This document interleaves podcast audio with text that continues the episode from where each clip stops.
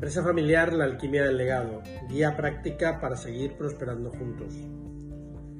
Volví la cabeza levemente y le vi. Mi compañero me miró. Sus ojos abiertos de par en par parecían decirme, ¿qué hacemos ahora? ¿Dónde nos has metido?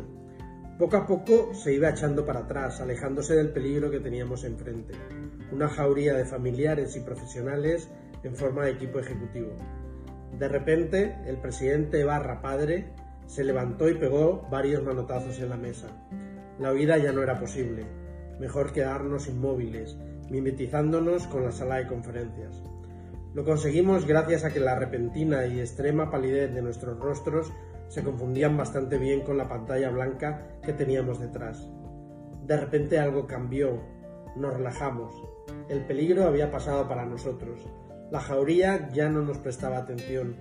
Los consultores habíamos dejado de existir para ellos. La jauría estaba entretenida despedazándose entre sí. El presidente padre seguía gritando que ahí se iba a hacer lo que él decía, porque para eso él había creado el negocio. La vicepresidenta madre se había lanzado al cuello del pobre gerente financiero por los gastos no previstos del último mes. El gerente de mercadeo barra hermano estaba enzarzado con la gerente de ventas barra hermana, culpándola de estar más preocupada por salvar su matrimonio.